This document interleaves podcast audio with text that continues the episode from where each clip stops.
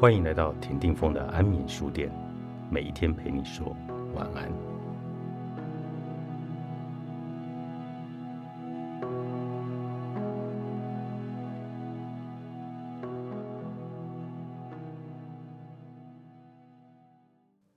越是具备优秀思考力的人，往往写的越多。我常听人说，坐飞机头等舱的那些一流商务人士，清一色都是笔记狂。这件事在空服员之间相当有名。据说，一流的人即使在机舱内，也总是一直写，一直想。已故的中内宫先生便是其中之一。我必须满怀敬意地说，中内先生独自创立了日本大龙。并独自撑到该公司倒下，是一位极具魅力的经营者。仅一代便建立起全盛时期在所有大型零售店以销售冠军自豪的大荣。这位不简单的人物也是夸张出名的笔记狂，是个无时无刻都在写、都在想的人。正因为如此，所以曾在中内先生面前做简报或报告的人，都有过相当惨痛的经验。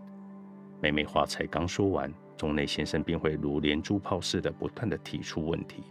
他在记下大量笔记的同时，就已经彻底思考，于是能够注意到主讲人所看不见的愚笨之强，也因此才会冒出一连串的疑问，觉得为什么构想里漏掉了这个部分？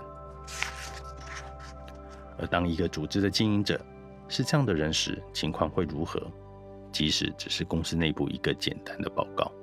大家还是会认真彻底的思考，绝不可能敷衍的随便讲一讲，然后丢一句“接下来就交给你了，你要怎么办都行”。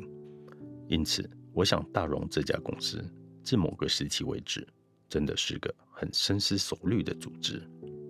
然而，不知是哪个螺丝松了，据说中内先生于六十岁左右的某个时期开始，就不再写笔记了，也不再像过去那样提出犀利的问题。